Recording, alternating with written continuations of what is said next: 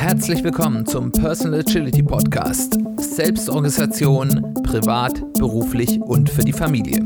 Ich bin Simon Kleiber.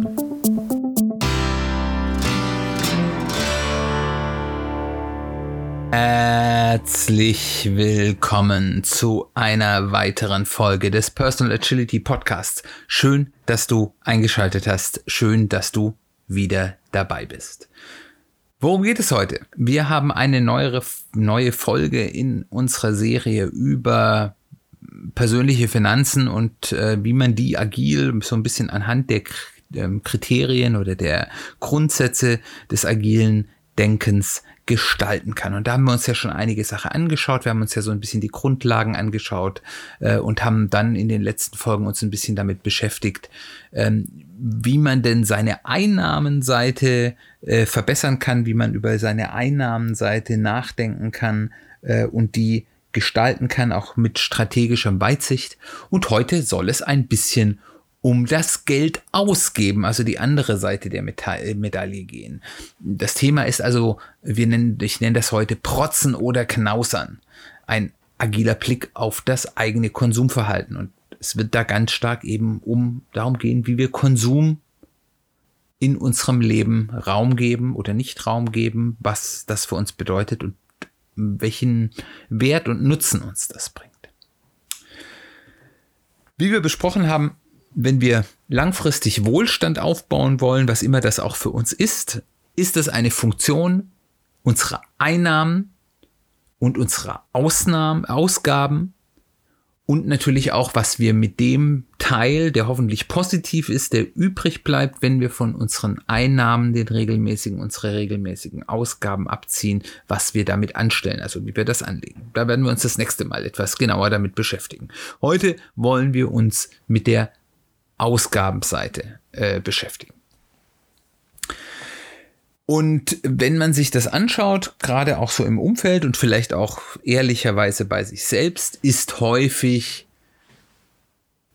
die Ausgaben Seite das größere Problem als die Einnahmenseite. Wenn man ein bisschen, es gilt natürlich nicht für alle, es gibt Menschen, die, die verdienen sehr wenig aus verschiedenen Gründen, äh, weil sie aus vielleicht guten Gründen einen Beruf gewählt haben, der äh, vielleicht aus nicht so guten Gründen schlecht bezahlt wird, weil sie in einer Situation sind, wo sie vielleicht äh, bestimmte Dinge nicht annehmen können, weil sie andere Verpflichtungen haben. Das typische Beispiel sind alleinerziehende Eltern, die es ganz schwer haben, wirklich ähm, gut dotierte äh, Stellen zu bekommen, selbst bei sehr guter Qualifikation. Aber für die allermeisten Menschen, die haben ein ordentliches Auskommen, die haben da eine Chance, sich zumindest mittelfristig zu verbessern. Da ist aber häufig, wenn wir in der Situation sind, dass am Ende des Monats vom Geld nicht so viel übrig bleibt, häufig die Ausgabenseite das Problem. Und man muss ganz klar sagen, das Senken der Ausgaben ist eine schwere Sache. Das, und, und da ist, kommen wir auch schon eigentlich zum Problem, warum ganz viele Leute in dieses, diese Problematik reinlaufen. Wir haben im Normalfall die allermeisten Menschen im Laufe des ihres Lebens eine steigende Einnahmenseite. Wenn wir studieren, an der Schule sind, verdienen wir sehr wenig und äh, dann, wenn man den ersten oder die in Ausbildung ist und wenn man den ersten richtigen Job hat, dann verdient man schon mal ganz ordentlich und gerade so in den ersten, im ersten Berufsjahrzehnt, wenn man Erfahrung sammelt und sich ein bisschen geschickt anstellt, hat man die Chance, seine Einnahmenseite recht ordentlich zu verbessern, auch relativ zügig. Da kommt dann irgendwann häufig ein Plateau und dann gibt es je nachdem, wie man sich dann entscheidet, ob man sich auf einem Karrierepfad befindet oder eher sagt, ich möchte das lieber balancen. Manchmal in der zweiten Hälfte des Berufslebens auch nochmal ein ganz ordentlicher Anstieg, wenn man dann eben ähm, in die deutlich verantwortungsvolleren Positionen aufsteigen kann. Ist nicht bei jedem so, ist auch eine Entscheidungsgeschichte, aber diese Chance gibt es. Bei sehr vielen Leuten kann man aber beobachten, dass sie das, was sie mehr verdienen, dann auch sehr schnell mehr ausgeben, dass sie sehr stark ihren Lebensstandard und damit auch ihre laufenden Lebenskosten auf das neue Niveau anpassen und dann, obwohl sie dann deutlich mehr verdienen, am Ende des Monats doch nicht so viel mehr Geld übrig bleibt. Ähm, bei manchen Leuten ist es sogar so, äh, dass sie ihre Ausgabenseite mehr steigern, als sie ihre Ausgabenseite steigern können. Und das führt dann zu Menschen, und die sind dann gar nicht so selten, die trotz eigentlich richtig gutem Einkommen in Schuldenfallen laufen. Und da ist das Problem, wenn man einmal in so einer ähm, in einem Lebensstandard ist, häufig auch mit Verpflichtungen, die langfristig sind, finanziellen, dann ist es unheimlich schwierig, diesen Lebensstandard, diese durchschnittlichen Lebenshaltungskosten wieder zu senken. Ein Hauptproblem ist, dass wir alle, und ich nehme mich da ganz selbst auch überhaupt nicht aus, viel Geld für Dinge ausgeben, die wir eigentlich nicht brauchen. Was hat das für Gründe? Was für eine Funktion hat dieses Geld ausgeben? Das Gebräuchlichste ist, dass die Dinge, die wir kaufen, einen Status symbolisieren sollen. Das geht auch ganz häufig unterbewusst. Wir möchten mit der Art und Weise, wie wir uns geben, mit unserer Kleidung, mit dem Auto, das wir fahren, mit den Dingen, die wir unternehmen, mit den Reisen, die wir unter, die unternehmen, mit den Dingen, die wir auf Instagram posten können, anderen Leuten zeigen wollen, wie erfolgreich wir sind. Das ist eine ganz normale menschliche äh, ja, Bedürfnis, den anderen zu zeigen, dass man erfolgreich ist. Ähm, da ist sicherlich unterbewusst daran, dass äh, man eben dadurch, dass man erfolgreich ist, dann geschätzt wird, vielleicht auch geliebt wird, äh, vielleicht attraktiver erscheint. Äh, da hängt sehr viel Unterbewusstes dran und das sind Dinge, die ganz tief in unserer ähm, ja, Kulturgeschichte und auch in unserem, ja, Bedürfnis hängen, dass wir von der Liebe oder der Wertschätzung der Gesellschaft abhängig sind, weil wir als Menschen nun mal in unserem evolutionären Urzustand ohne eine Wertschätzung der Gemeinschaft der Menschen um uns herum nicht überleben können. Neben dem Status ist das Ganze auch häufig eine Ersatzbefriedigung. Es ist äh, ein gutes Gefühl, sich was Schönes Neues zu kaufen. Ich belohne mich dafür. Ich kaufe mir da jetzt was Tolles. Ähm, der, der, der Belohnungseffekt, der, die Dopaminausschüttung in unserem Gehirn, das ist jetzt zwar stark vereinfacht, aber äh, die dann eben von diesem Rasch kommt, ich kaufe mir was und ich freue mich darauf, ist häufig größer als die Freude, die ich nachher an dem Gegenstand wirklich haben kann. Wer hat das nicht auch schon erlebt, dass man sich irgendwas ganz doll gefreut hat, was gekauft hat und wenn man es dann da war, dann bleibt es im Regal liegen äh, oder im Schrank und man benutzt es eigentlich gar nicht. Ich habe da einige Dinge in meinen Regalen und Schränken liegen. Und häufig sind es dann auch ähm, Impulskäufe, wo man dann irgendwo was sieht und dann ist ganz schnell das Geld über den Ladentisch gegeben oder häufig ist das ja virtuell, was die Hemmung dort dann nochmal stärker ähm, ja zurück drängt, wenn man da nicht mehr mit echtem Geld oder, oder also haptisch greifbarem Geld unterwegs ist, sondern das dann nur noch mit äh, einer App bezahlt oder mit einer Kreditkarte. Ähm, da ist dann der Impuls, ist dem Impuls etwas zu kaufen sehr schnell nachgegeben. Und dann gibt es natürlich auch noch die Fremdsteuerung. Wir werden alle selbst wenn man sich dessen bewusst ist, was Marketing macht, häufig ganz stark durch Marketing-Tricks, äh, die zum Beispiel Dringlichkeit erzeugen, die das Gefühl geben, dass das das einmalige Angebot ist, das nur jetzt möglich ist ähm, und das dann immer wieder und immer wieder machen, äh, dazu gebracht, äh, Dinge zu kaufen, die man vielleicht ohne diese Täuschung, muss man ja ganz ehrlicherweise sagen, vielleicht nicht sofort oder ohne so viel, ohne so wenig Nachdenken gekauft hätte.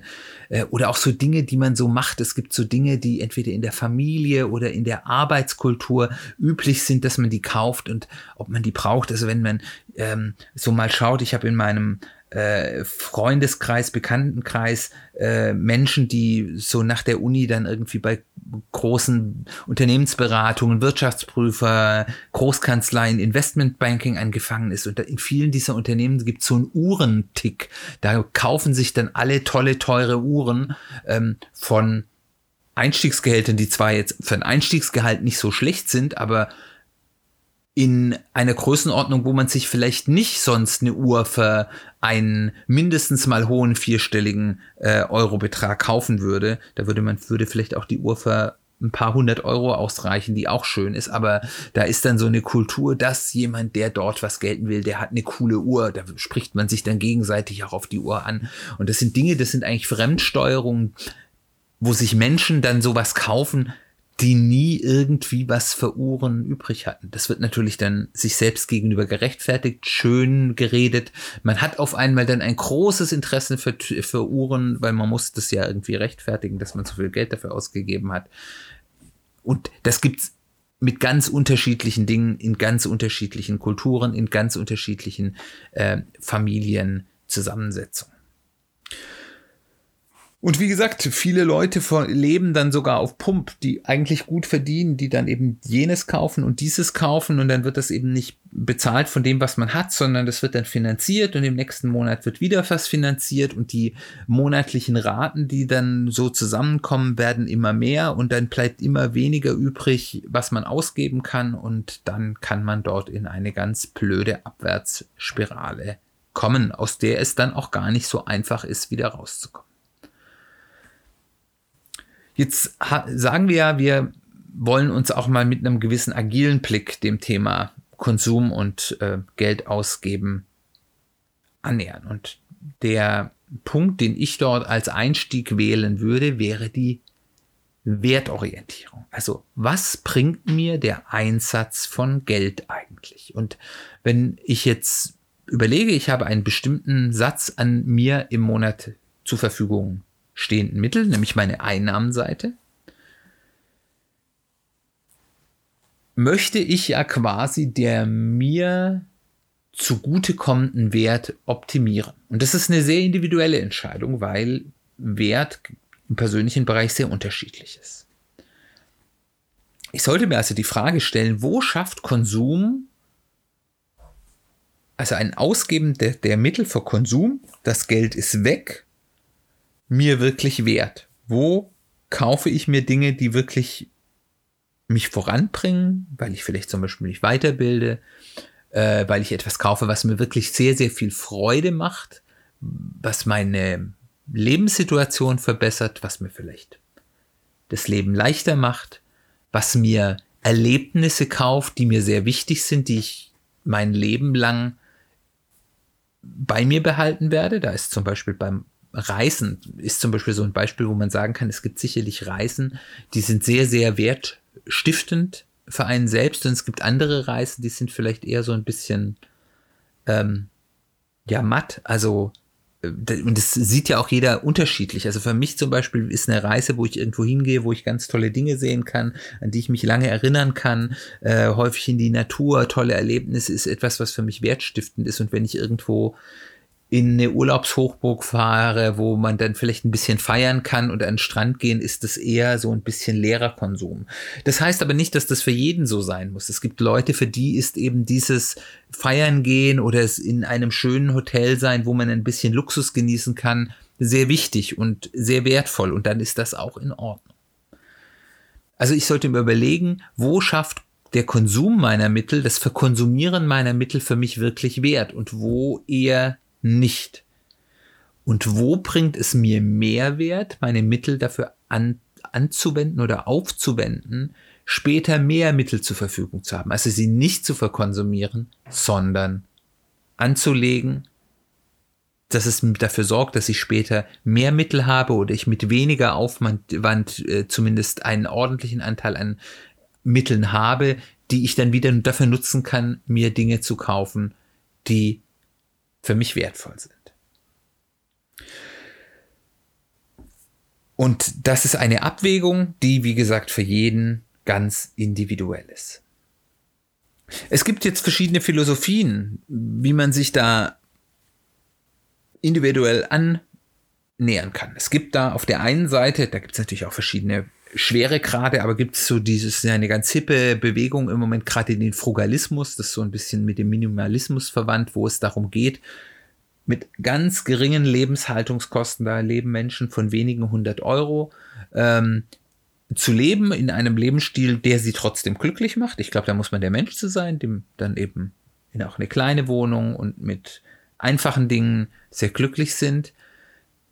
Was dazu führt, dass man einen sehr großen Teil seines, seiner Einnahmen anlegen kann, was einem wiederum Einkommen schafft, was dazu führt, dass ich relativ früh in eine Situation komme, wo ich diese geringen Lebenshaltungskosten von meinen Einnahmen aus meiner Anlage, also meiner, meiner Rendite, die ich erziele, finanzieren kann und relativ früh in eine Situation komme, man könnte dann sagen, wo ich in Rente gehen kann, das ist natürlich Quatsch, aber wo ich nicht mehr, es für mich nicht mehr nötig ist, dass ich zwingend Geld verdiene mit dem, was ich mache. Und das gibt natürlich Freiheit, weil ich den Druck, immer etwas tun zu müssen, was mir dann sofort wieder Geld einspielt, ähm, verliere. Auf der anderen Seite gibt es dann die Leute, die sagen, hier, so einfach leben, das will ich nicht, das kann ich nicht, oder das wäre für mich auch kein genussvolles Leben. Und ähm, das dann ablehnen. Aber es hat natürlich, wenn man damit was anfangen kann, ist das natürlich eine ganz tolle Strategie, weil man ganz früh einen Punkt kommt, wo man sagen kann, ich kann tun, solange ich diesen Lebensstandard beibehalte, was ich will. Ich kann arbeiten oder es auch lassen. Ich kann vielleicht mal was starten, ein paar Jahre, ein Startup gründen oder so, wo ich keine Einnahmen brauche. Das gibt Freiheit. Das gibt damit auch Agilität. Es gibt dann vielleicht so im Mittelbereich, und das ist so ein Bereich, wo ich mich versuche anzunähern. Ich bin da auch noch nicht so super gut, was ich jetzt so ein bisschen als das bewusste Konsumieren nennen würde. Das heißt, also ich konsumiere schon.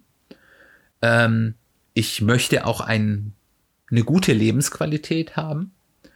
Ich versuche aber, diesen Konsum in Grenzen zu halten, ihn, wie gesagt, auf Dinge zu beschränken, die mir wirklich große Freude machen oder die mich nach vorne bringen und dann eben einen signifikanten Teil meiner Einnahmen anzulegen, um mir eben irgendwann dann auch auf diesem höheren Lebenshaltungsniveau ähm, diesen Grad der Freiheit zu ermöglichen.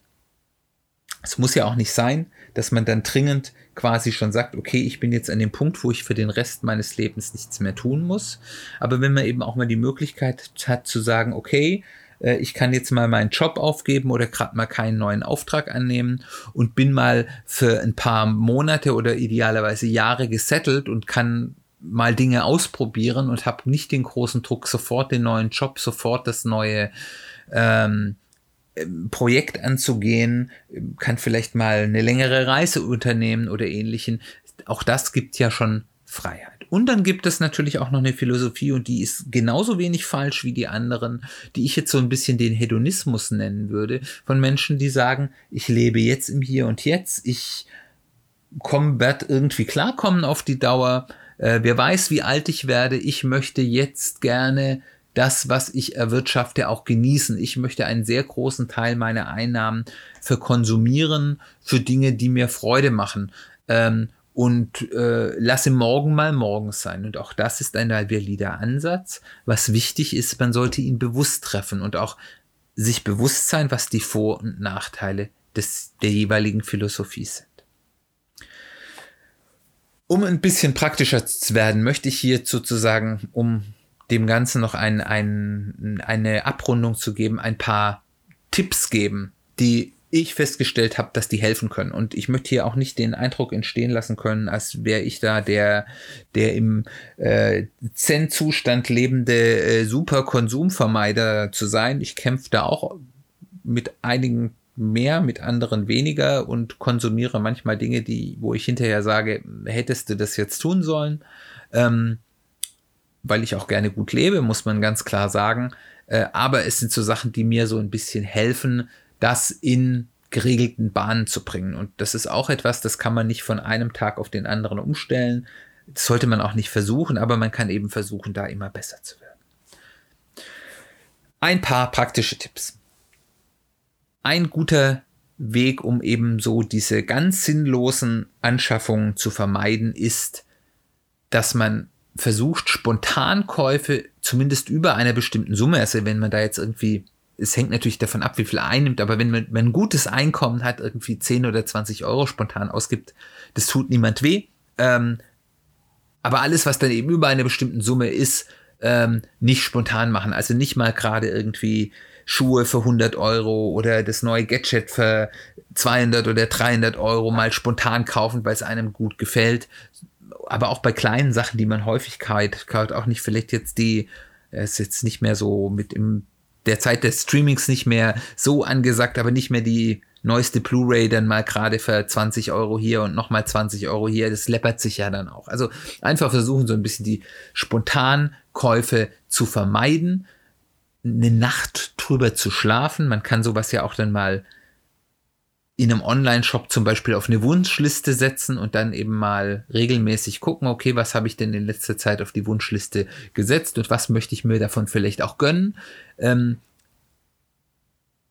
aber das, das bringt einen schon häufig dazu, dass man selbst ein, zwei Tage später sagt, na, eigentlich brauche ich, das ist zwar nett, aber eigentlich brauche ich es doch nicht. Oder man sagt, wenn man was gefunden hat, ich kaufe mir das jetzt nicht sofort, sondern ich setze mir das eben, wie gesagt, auf eine Watchlist und schaue ab jetzt nach Angeboten dafür und schaue, wo kann ich dieses Produkt, was ich gerne haben möchte und was vielleicht auch ein bisschen teurer ist, günstig bekommen irgendwo. Und meistens gibt es ja irgendwelche Angebote. Es gibt ja inzwischen auch ganz viele Such- äh, Engines, für, wo man sich dann benachrichtigen lassen kann, äh, wenn ein bestimmtes Produkt in bestimmten Online-Shops dann irgendwie ein Angebot vorliegt. Und dann kauft man es dann, wenn ein Angebot kommt. Und wenn halt kein kommt, keins kommt, dann kauft man es vielleicht halt nicht. Der zweite Tipp ist, wenn ich etwas haben will, sich überlegen, was kann ich gebraucht kaufen, weil das hat ja immer so einen komischen, äh, äh, ja, so zweite Wahl-Touch, aber wenn man mal schaut, es gibt ganz viel, weil viele Leute ja so Dinge kaufen, die sie eigentlich gar nicht brauchen, es gibt bei ganz vielen Dingen äh, gebraucht Dinge zu kaufen, die die fast neu sind, die überhaupt keine Probleme haben, wo häufig auch noch eine Garantie mit dabei ist, wo man die Rechnung mit äh, bekommt, um dann die Gewährleistung noch, noch äh, wahrnehmen zu können. Ähm, bei technischen Geräten kann sich das lohnen, äh, aber auch bei ganz vielen anderen Sachen, ähm, wo man dann quasi das Produkt ein gutes Stück günstiger kriegt, weil natürlich es gebraucht einen Wertverfall hat und äh, man den vollen Nutzen eigentlich mitnehmen kann. Und es gibt natürlich da auch noch Produkte, die ganz krassen Wertverfall haben, ganz zu Beginn, wo es vollkommen eine Geldverschwendung ist, sich etwas neu zu kaufen. Was da in den Sinn kommt, des Deutschen liebstes Kind, man kann nirgends so gut Geld verbrennen wie beim Kauf eines Neuwagens. Äh, dort ist mit der Erstzulassung gleich mal ja, weiß ich nicht, je nach Modell 10, 15, 20 Prozent des Wertes futsch, ohne dass man einen einzigen Kilometer gefahren ist. Und in den ersten Jahren verlieren viele Autos, das hängt natürlich alles von Marke und Modell ab, ähm, einen ganz signifikanten Teil des Wertes. Wenn man das als Geldanlage irgendjemand schreiben würde, würde man das ja vollkommen als, als abstrus finden. Und dann gibt es eben die Möglichkeit, dass man sich einen jungen Gebrauchtwagen kauft, wo eben dieser ganz große Wertverlust schon weg ist und den dann eben eine Zeit lang fährt, ähm, bis der anfängt zicken zu machen, was bei modernen Autos deutlich länger ist, als man so denkt. Dann ist der nächste Punkt, sich zu überlegen, was man denn jetzt in diesem Moment wirklich braucht es ist, vielleicht kennt ihr das, ich bin da ein totales Opfer, dass wenn man sich für irgendwas interessiert, ein neues Hobby, was Neues, Spannendes, dann braucht man sofort die komplette Ausrüstung. Und zwar bitte in Profi-Qualität, weil ich bin ja nicht irgendwer. Für mich nur das Beste. Und bitte alles. Und das ist natürlich häufig totaler Quatsch, weil gerade am Anfang, wenn man sich mit einem neuen Hobby beschäftigt, erstens weiß man nicht, wie lange es einem wirklich Spaß macht. Ich bin da dann auch ein guter Kandidat, wo man dann erstmal hellauf begeistert ist für ein paar Wochen und dann bleibt es wieder liegen, weil dann doch was anderes interessanter ist. Das ist der Nachteil, wenn man sich für viele Dinge interessiert. Ähm, und es ist natürlich häufig totaler Quatsch, dass man das Beste vom Besten braucht, auch wenn ich ein Freund bin, davon gute Qualität zu kaufen, weil billig kaufen ist häufig dreimal gekauft. Ähm, aber man braucht häufig nicht die komplette Ausrüstung. Wie gesagt, man kann die Sachen gebraucht kaufen. Man kann, es gibt in den meisten Sektoren qualitativ hochwertige Produkte, die aber jetzt nicht im Profibereich angesiedelt sind. Äh, und man kommt meistens mit 10 bis 30 Prozent der möglichen Ausrüstung am Anfang erstmal klar. Dann, wie gesagt, ich bin ein Freund von Qualität zu kaufen. Wenn man sich Dinge kauft, von denen man weiß, dass man sie langfristig nutzen will, ist es häufig eine gute Wahl, vielleicht ein bisschen länger mit der Anschaffung zu warten und sich dann etwas richtig Gutes zu kaufen, weil es dann eben lange hält, länger nutzbar ist, einen längeren Lebenszyklus hat und unter Umständen auch weniger Wertverlust hat. Sehr hochwertige Produkte kann man gerade wenn das eben von, von sehr, sehr namhafte Produkte sind, kann man manchmal nach einem Jahr oder so mit fast keinem Wertverlust wieder verkaufen, gerade bei technischen Geräten. Also so Apple-Produkte kommen da in den Sinn, die haben einen unglaublichen Wiederverkaufswert zum Beispiel. Ähm, und also selbst für den Fall, wenn man es nicht länger nutzt, ist das ein Vorteil. Und ansonsten ist dann halt die Frage, kaufe ich mir was? Das hängt natürlich davon ab, auch was die Preisunterschiede sind, aber auch vom Nachhaltigkeitsgedanken kaufe ich mir etwas, was ähm, mir vielleicht für die nächsten zehn Jahre reicht und auch die nächsten zehn Jahre hält oder kaufe ich mir was, was irgendwie ein, zwei Jahre, bis die Gewährleistung vorbei ist, hält und ich es dann ersetzen muss. Das hat aber nicht immer was mit Preis zu tun. Gerade bei Kleidung gibt es äh, sehr teure Markenklamotten, die ganz miserabel Qualität sind und auch bei technischen Geräten ist Preis und Marke nicht unbedingt gleich Qualität. Da sollte man sich schon ein bisschen informieren. Dann gibt es einen äh, schönen Spruch. Ich kenne leider die Quelle nicht. Ähm, ich meine, sie sei von einem amerikanischen Musiker zumindest groß gemacht worden, die ich eigentlich sehr schlau finde. Und der, der, der Spruch ist, if you can't buy, buy it twice, don't buy it at all. Das heißt also, ich sollte keine Dinge kaufen, die mich den Großteil meines zur Verfügung stehenden Geldes äh, nutzen, sondern ich sollte immer Dinge kaufen, die ich mindestens auch zweimal kaufen könnte. Das heißt also maximal die Hälfte meines verfügbaren Geldes nutzen oder besser weniger. Und das ist auch ein sehr guter Ratschlag bei sehr teuren Anschaffungen. Zum Beispiel, das ist jetzt aktuell natürlich in der aktuellen Marktlage extrem schwierig, aber es ist trotzdem generell eine gute Überlegung, ähm, wenn man sich ein Haus kauft oder eine Wohnung, was ja somit eine der größten Anschaffungen ist, die viele Menschen in ihrem Leben machen.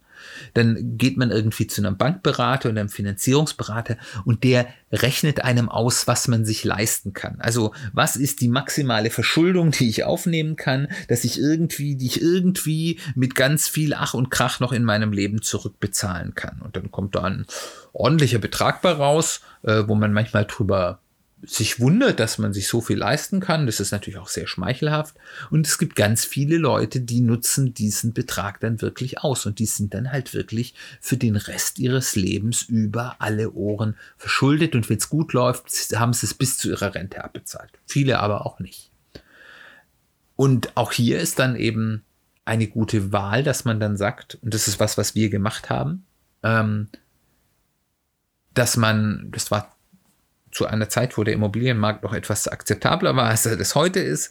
Äh, ich würde heute jetzt gerade kein Haus mehr kaufen, aber ähm, dass wir ganz bewusst gesagt haben, wir kaufen etwas, was deutlich, äh, und das mit dieser Hälfte könnte ganz gut hinkommen, unter dem liegt, was wir uns so rein rechnerisch hätten leisten können, was dazu führt, dass man dann seinen Kredit auch relativ schnell abbezahlen kann, äh, was dann auch dazu führt, dass man dann eben auch wieder Geld zur Verfügung hat, das zum Beispiel auch anzulegen, man mehr Freiheiten hat ähm, und weil wir wissen alle, Schulden, Konsumschulden und Schulden für sehr eigen bewohnte Immobilien sind Konsumschulden, was einem alle anderen auch erzählen mögen. Das sind Konsumschulden, machen unfrei und die will man nur so kurz wie irgendwie möglich an der Backe haben.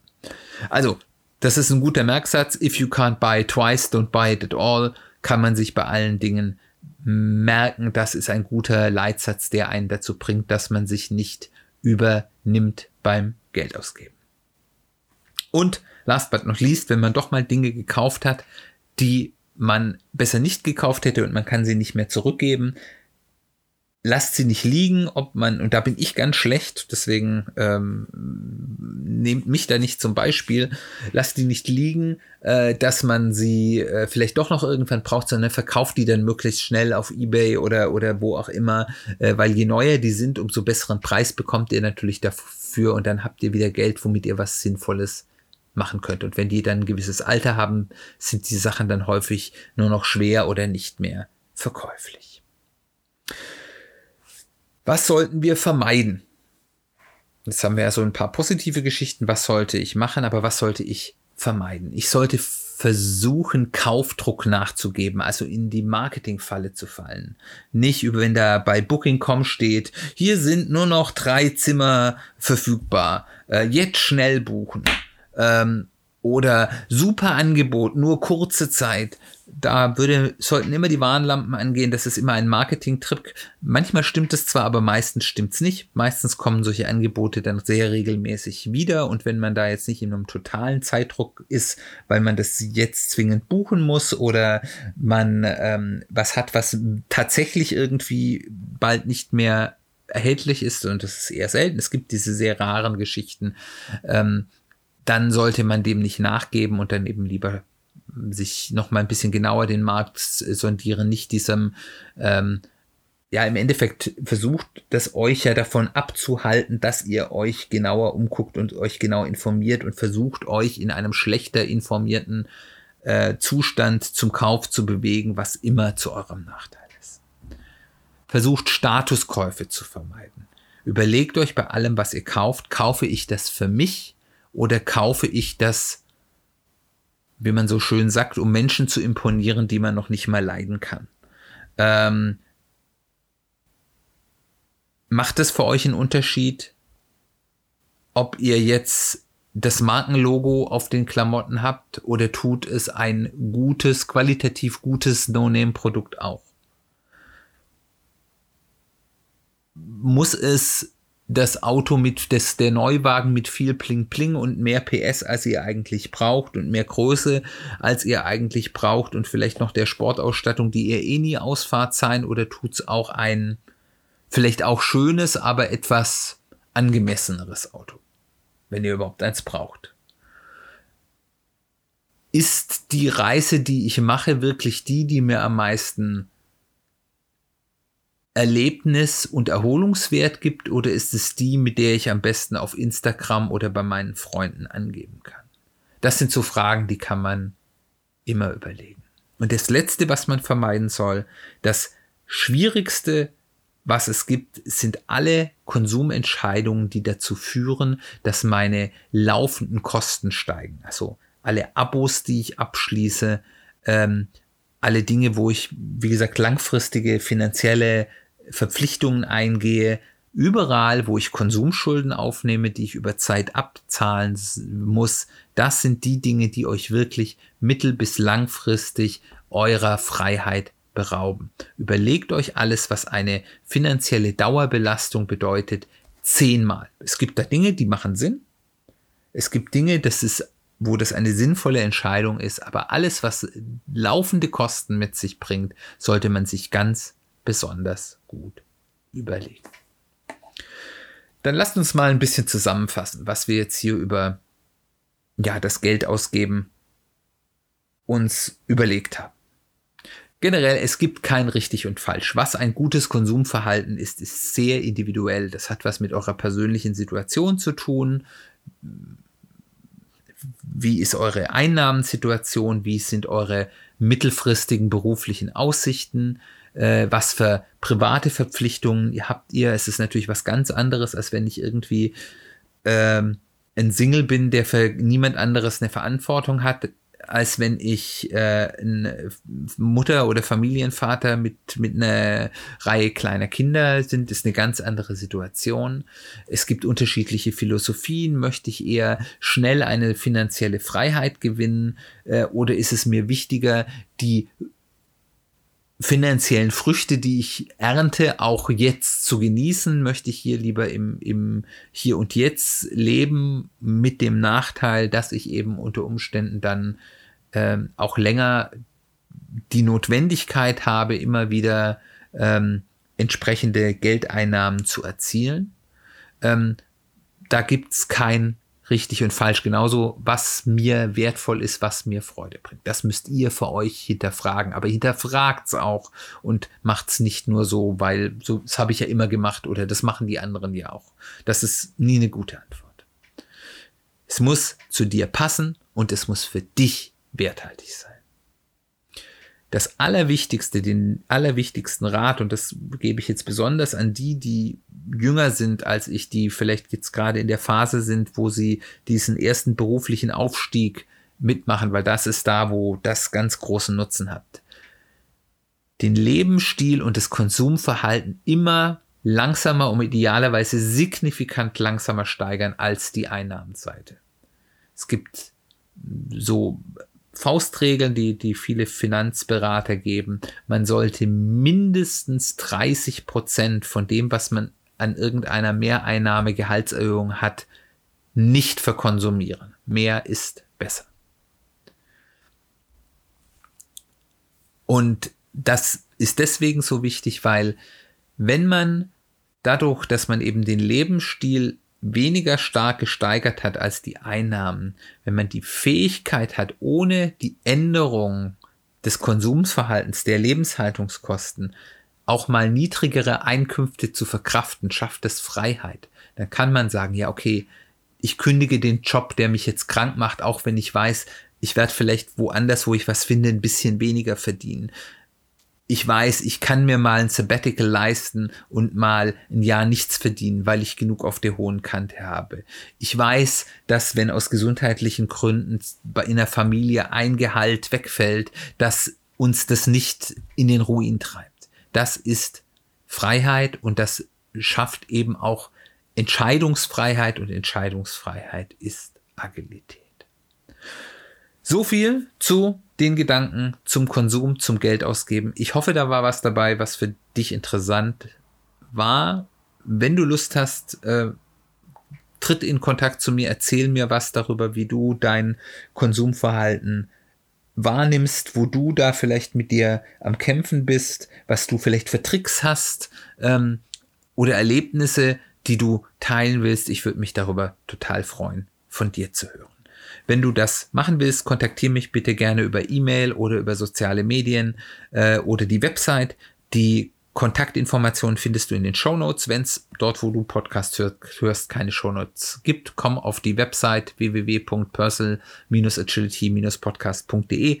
Da gibt es zu jeder Folge einen Blogpost. Da findest du all diese Links, nämlich die Show Notes mit den Links und äh, hast auch die Möglichkeit, dort zu kommentieren und so mit mir in Kontakt zu treten. Wenn es dir gefallen hat, würde ich mich freuen, wenn du mich weiterempfiehlst im Familienkreis, im Freundeskreis, bei Kollegen, auf Social Media.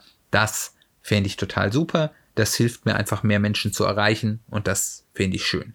Ebenfalls kannst du mir helfen, mehr Menschen zu erreichen und die Sichtbarkeit des Podcasts zu erhöhen, indem du ein Review dalässt, äh, entweder auf der Plattform, auf der du hörst, wenn es dort eine Review-Funktion gibt oder auf iTunes, Apple Podcast.